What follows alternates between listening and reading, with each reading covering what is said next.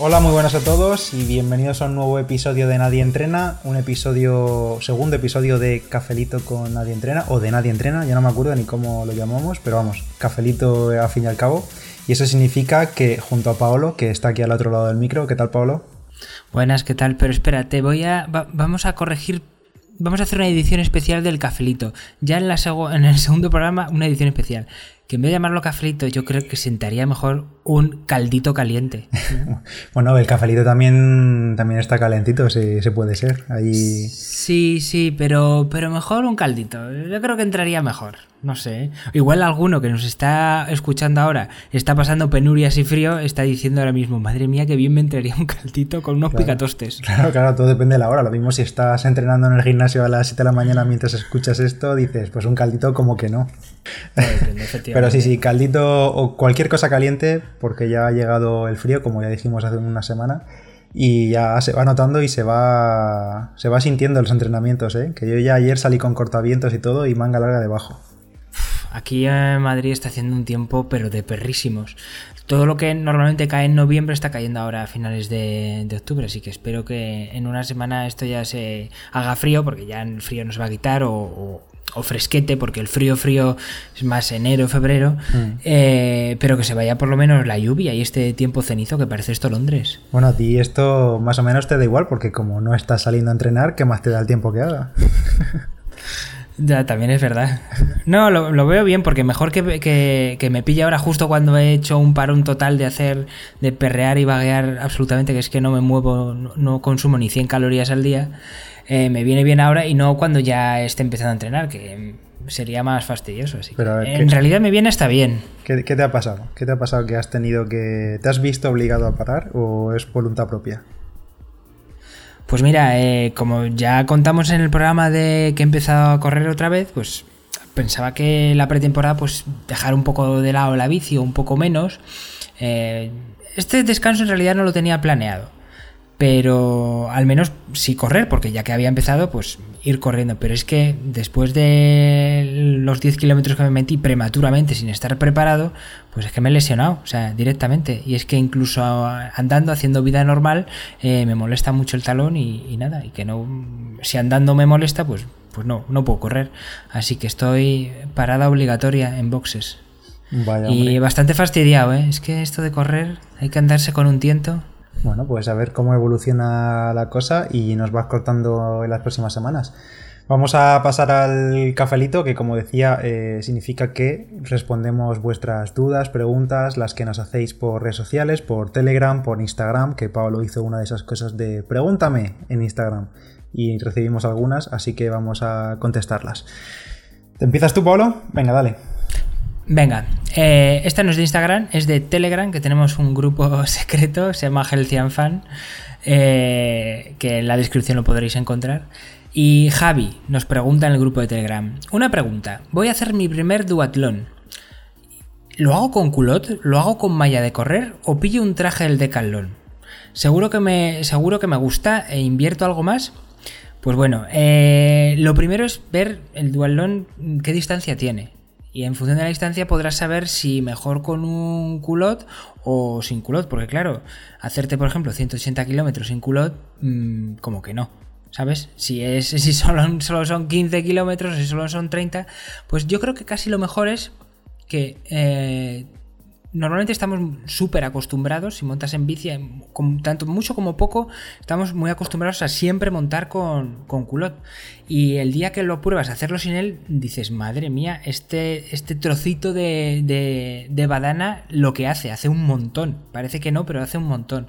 Y prueba a montar sin ello normalmente te encontrarás muy incómodo y dirás, no, no hago ni un kilómetro. Pero también es verdad que en la competición estás tan centrado en, darlo todo que el culo es lo que menos te duele. Así que hay que valorar, un poco la distancia, sobre todo para, para ver si merece la pena ir con culoto o no. Y comentabas al respecto del tritraje, o bueno, un traje de, de dualón que hay en, o de triatlón que hay en, el Decalón, que yo me compré para hacer el dualón que hicimos hace un par de años, que hay un, podcast al respecto donde comentamos eh, Pedro y yo cómo nos fue en ese dualón.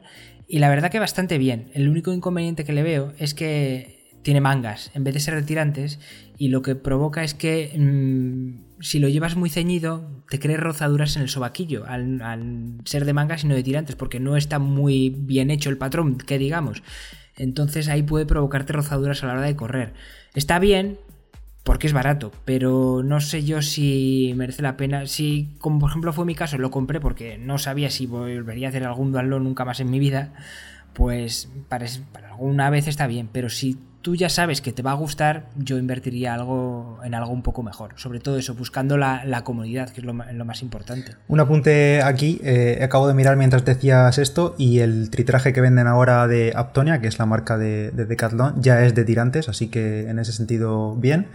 Y más allá de, de, la distancia que sea en la bicicleta, yo directamente o no llevaría culot y llevaría malla directamente de correr, o llevaría así un tritraje con badana. Principalmente no por la bici, sino porque correr con un culot de ciclismo es incomodísimo, claro, porque claro. la badana es gorda, es, es muy gruesa y es súper incómodo. Entonces, o nada, según la distancia, como decía Paolo, o directamente con malla de, de correr, o si tienes un culot que tenga una, una, badana mínima mínima, pues sí, si no, un tritraje, que tampoco son tan caros. Por ejemplo, este que estoy viendo del el de Calón que comentaba Pablo son 29 euros. O sea que está para un uso o dos o tres o los que les des está fenomenal.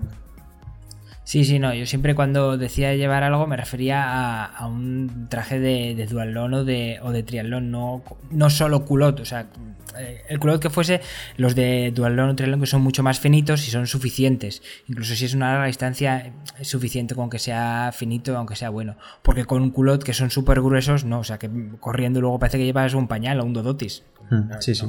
Siguiente pregunta. Davide en Evox, en los comentarios de Evox, eh, no recuerdo en qué programa nos comentó, pero ya recuerdo que esta pregunta nos la hizo por otra parte y se me olvidó contestarla. Que es, buenas, en uno de los últimos podcasts Pedro comentaba que había mejorado la técnica de natación con un canal de YouTube. ¿De qué canal se trata? Muchas gracias, enhorabuena por los podcasts que son cojonudos. Bueno, muchas gracias David, nos alegramos que te guste. Y es cierto que se me olvidó comentar el canal de YouTube y el canal se llama eh, natación con Marcastele. Lo vamos a dejar en la descripción porque el nombre es así un poco raro con K. Y es un chico que no sé si no me equivoco es canario de alguna de las islas, no recuerdo ahora mismo cuál. Y la verdad que se dedica a eso, es eh, entrenador de natación y los vídeos están súper bien, súper didácticos, con ejemplos muy claros, además habla para todo el mundo, te introduce en el mundo de la natación con todos los términos, que si rolido, que si pues todos los términos que hay en la natación, y va desde, desde el inicio, inicio mínimo, mínimo que no sabes nada, hasta ya en ejercicios de técnica mucho más avanzados. Así que echadle un vistazo si queréis empezar a nadar o mejorar un poco la natación en el canal ese. Yo la verdad que encontré mucha información y muy útil. Vamos a la siguiente pregunta. Javi Bernal 9, todo seguido. En Instagram nos pregunta. Bueno, eh, exacto, nos pregunta a los dos. ¿Para cuándo un cross? Y añado aquí, pues hace tres minutos yo no sabía muy bien lo que era un cross. Le preguntaba a Pedro, oye, ¿qué es exactamente un cross? Que me, me suena que es como una carrera así como por, por, camino, pero no sé mucho más. Y lo tengo que buscar en la Wikipedia. Así que así es, ese es mi nivel de, de atletismo en, en este tipo de pruebas. Bueno, el cross. El bueno, de toda la... tú, tú, primero contesta. ¿Para cuándo un cross? Te voy a, le voy a contestar lo mismo que te he dicho a ti eh, hace tres minutos. Nunca. Eh, en principio nunca, o sea, directamente. Podríamos pasar directamente ya a la siguiente pregunta. Pero no, bueno, en serio. El, el cross, o de toda la vida lo que se ha conocido como campo a través, eh, pues a ver, la verdad es que a mí personalmente no, no, me atrae mucho. Hace un año, a principios de este año, se organizó uno por aquí cerquita, además muy corto, no sé si eran 5 kilómetros o 6 kilómetros, y la verdad es que no me atrae mucho ese tipo de, modalidad atlética, la verdad, no sé, no, no sé, no es que no me atrae directamente. O trail, o me voy a montaña, montaña, o ya asfalto. El cross como de la forma agónica que es, y luego que si hay barro, que si hay obstáculos en algún caso, pues no me, no me atrae mucho personalmente, así que creo que nunca. Pues exactamente lo mismo. Me iba a decir que o, o o, montaña saco, un trail eh, demencialmente duro y complicado, o, incluso asfalto, que ya dije que no es algo que creo que me gustase mucho por el tema de velocidad, así que el cross es algo así como una medianía que no... Por ejemplo, lo mismo me ocurre un poco con, con, el ciclismo. El ciclocross, que vendría a ser algo de medio camino entre la bici de montaña y la bici de carretera, pues es algo que no me, no me llama nada la atención, algo así tan explosivo eh, y a la vez técnico, pero que no es montaña, pero que no es la velocidad de la carretera, no, no, no me atrae nada, no, no, sé, no sé por qué. Y mira que soy un poco zote con la de montaña, pero prefiero que me metan por caminos imposibles y cagarme en la perra y, incluso despeñarme así con una bici de montaña porque por lo menos veo paisajes eh, que no que no eso pero bueno supongo que será por gustos así que de momento nunca. Quién sabe si dentro de unos años haremos un nadie entrena diciendo nos hemos vuelto locos por el cross es una maravilla va a ser que no pero quién sabe. va a ser, difícil va a ser difícil pero bueno oye que nunca digas nunca eh, el siguiente que nos pregunta es Tiago, que también lo hizo por Instagram y también va un poco relacionado con lo anterior. Eh, una pregunta para ambos sobre un reto personal que quizá nos gustaría, que es ¿para cuándo una ultra de montaña? ¿Cuáles os gustan más? Bueno, yo ya he hecho una ultra de montaña, hice la de Ultra Sierra Nevada eh, el año pasado, ¿fue? O el anterior, ya no lo recuerdo. Y no sé si lo conté aquí en el podcast o fue en la época en la que no grabábamos, pero bueno, que yo ya la hice, que fue maratón de montaña, ultra, con 2000, no recuerdo cuánto desnivel era. Y la verdad que a mí me gustó mucho la experiencia. La montaña es una de esas cosas que cuando empiezo a entrenarlas me gusta mucho.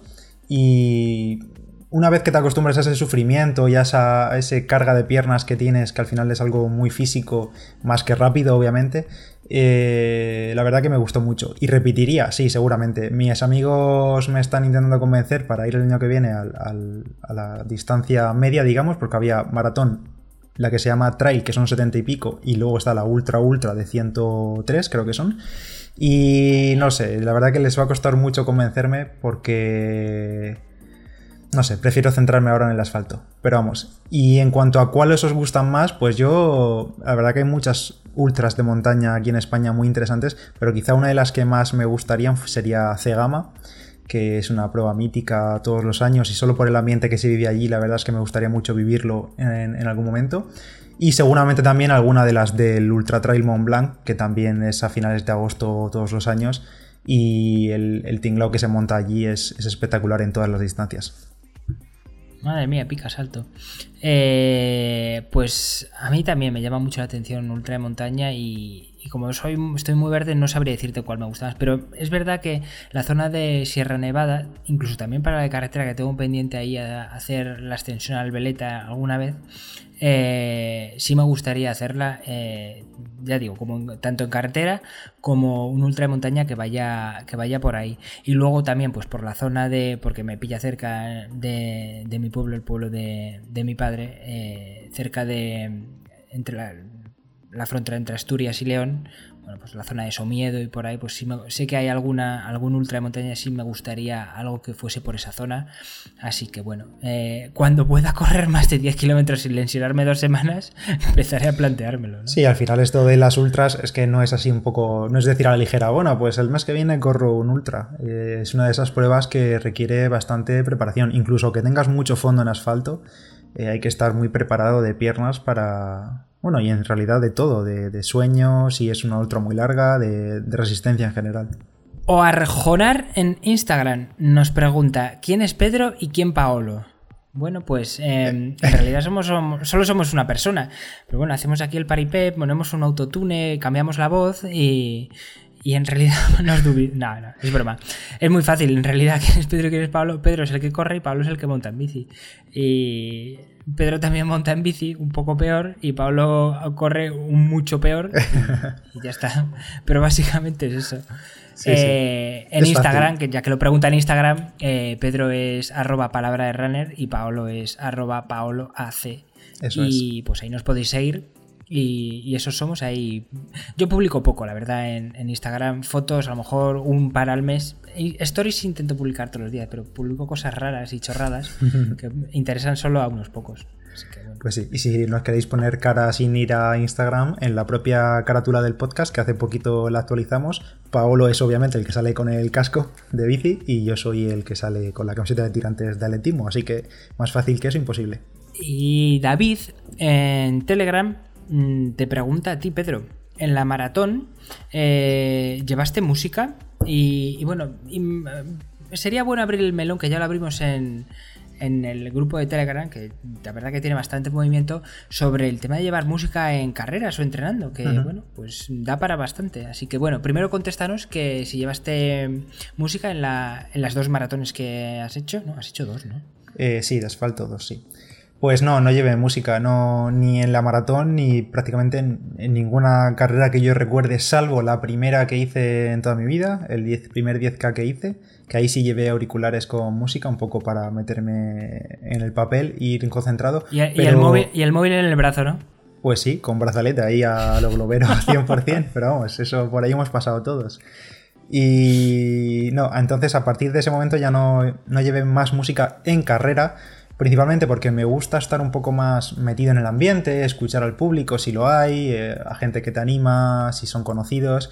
Y también, por ejemplo, en carreras, sobre todo hace años ya, cuando era bastante más lento que ahora, que eran a lo mejor en carreras con circuitos bastante cortos que te doblaban, siempre es interesante no llevar música porque si te van a doblar, normalmente te van a doblar, te van a adelantar la policía, sirena, vas a escuchar algún aviso, lo que sea. Y es muy importante no llevar auriculares en esos momentos e incluso algunas carreras... El carrito del helado también. claro.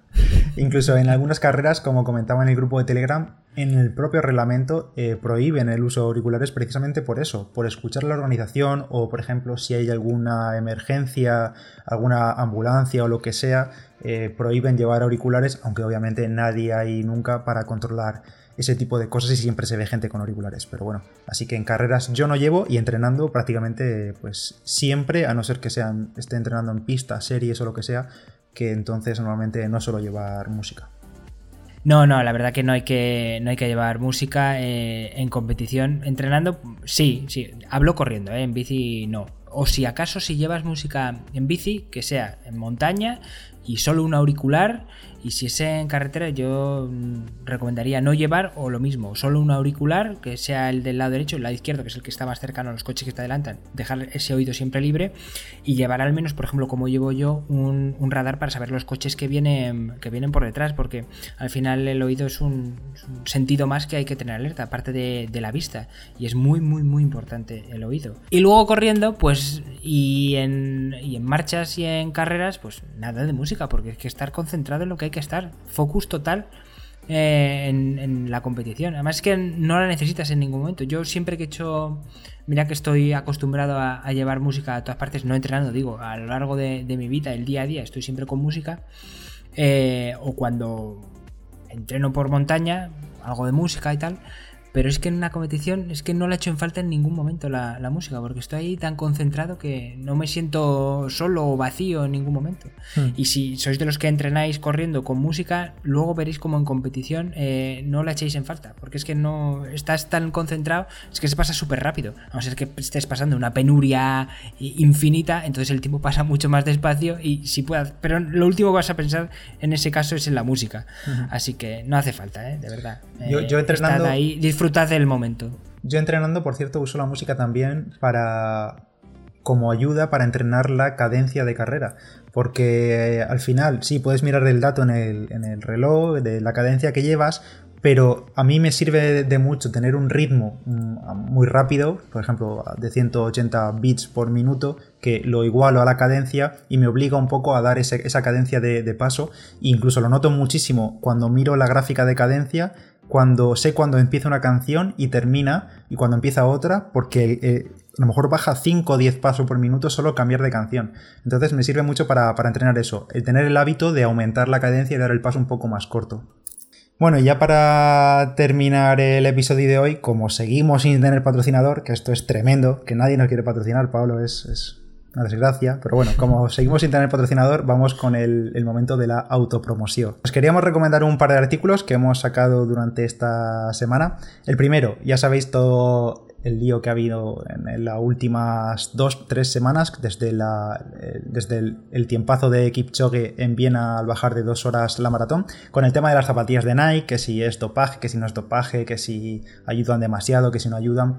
Bueno, pues en Omicrono, que es donde curramos Paolo y yo en tecnología del español, Como esto al final puede ser un poco dopaje tecnológico o no, depende de cómo tú lo mires, pues ahí he escrito un artículo sobre un poco de dónde viene toda esta polémica, por qué se considera dopaje o por qué no, y, qué tienen de especial estas zapatillas prototipo llamadas Alpha Fly de Nike. Os lo dejamos el pues enlace del artículo en la descripción.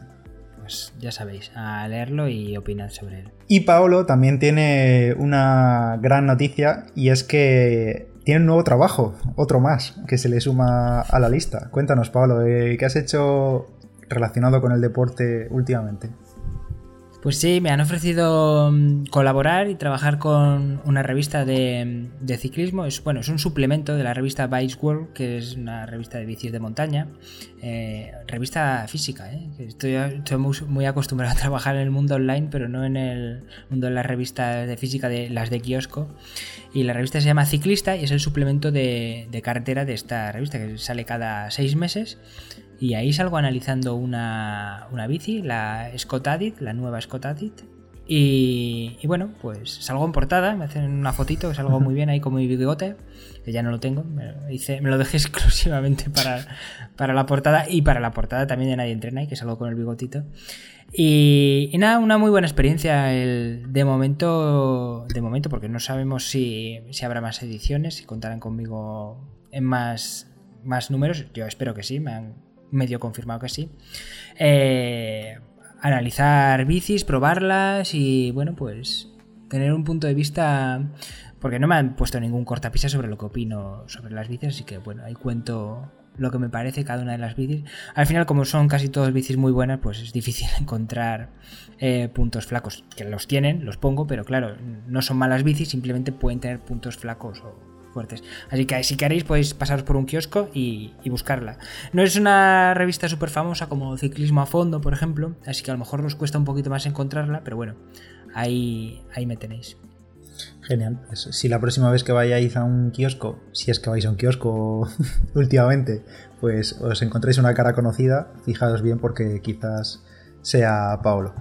Y bueno, para terminar, también os vamos a dejar en la descripción eh, un par de artículos que he sacado yo esta semana en Palabra de Runner, sobre todo uno de los unos auriculares Xiaomi, que sabéis esta marca china que siempre tiene tanto tirón, y los he estado utilizando para correr, los Xiaomi, uf, tiene un nombre que ni me acuerdo, Mi True Wireless Earphones o algo así se llaman, no lo sé, un poco copia de los AirPods pero bueno, de tipo INEAR. Y una cosa interesante es que tienen cancelación de ruido, que para los que, no sé, entrenen en lugares así un poco ruidosos y quieran aislarse un poco más, pues pueden estar interesantes. Así que os lo, de nuevo os lo dejamos en la descripción.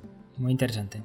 Y nada más, hasta aquí el cafelito de esta semana. Eh, el, caldito, el caldito. el, cafelito. el caldito. Y ya sabéis que este es un programa express, así que nada, nos despedimos y la próxima semana nos seguimos escuchando. Bueno, esperamos esperamos vuestras preguntas, que tenéis que hacernos todas las preguntas que os, ocurran, las contestaremos. Luego nosotros decimos si, si contestarlas en público o no. Eso es. Pero meteos también en el canal de Telegram, que hay mucho movimiento y ahí siempre hay debates, varios debates abiertos siempre. Así que bueno, lo dicho, gracias a todos y nos vemos la próxima semana o el próximo día. Venga, chao, chao. Chao.